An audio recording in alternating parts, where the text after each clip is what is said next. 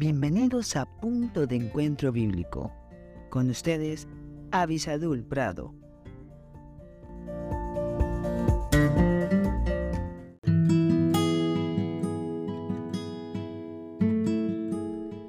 Hola, hola, qué bueno que estamos juntos nuevamente y agradezco a todas las personas que nos ayudan en toda la parte técnica, en la elaboración de estos devocionales y también a todos ustedes que nos escuchan y nos mandan sugerencias de cuáles programas podemos hacer. Gracias a todos. Seguimos tratando con mucho amor, con mucho respeto, de llevar la luz de la palabra de Dios.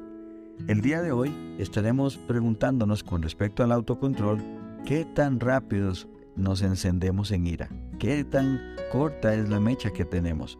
Si me acompañan a Proverbios 14, 29, tendremos un pasaje tremendamente importante, el cual recomiendo que podamos memorizar.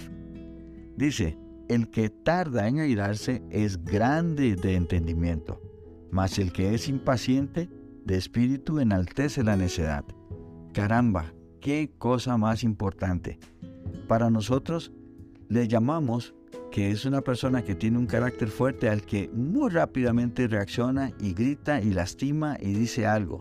Y si no se han dado cuenta, eso está muy lejos de ser un carácter fuerte. Ese por el por el contrario, más bien es un carácter débil. ¿Por qué? Porque no puede contenerse.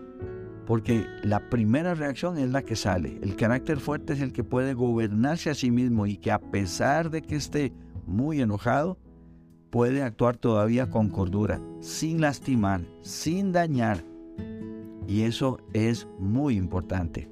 Cuán corta es la mecha que ustedes y yo tenemos a la hora de que alguien viene y la enciende cuán rápido vamos a explotar o dañar a una persona.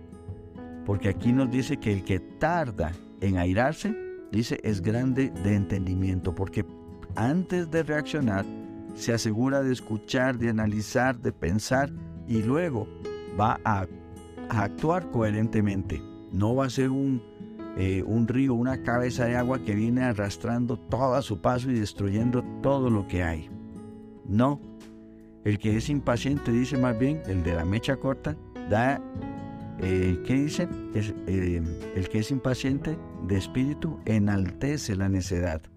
Y cuando una persona necia se está descargando, no solamente va a llevar, o sea, a tratar de resarcir lo que tiene en su corazón, sino que va a lastimar incluso a personas que no tienen nada que ver.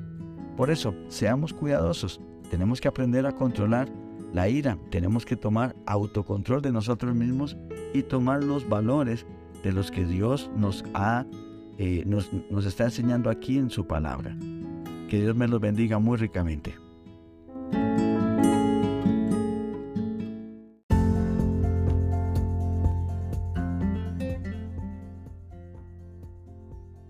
Gracias por estar con nosotros en este podcast Punto de Encuentro Bíblico.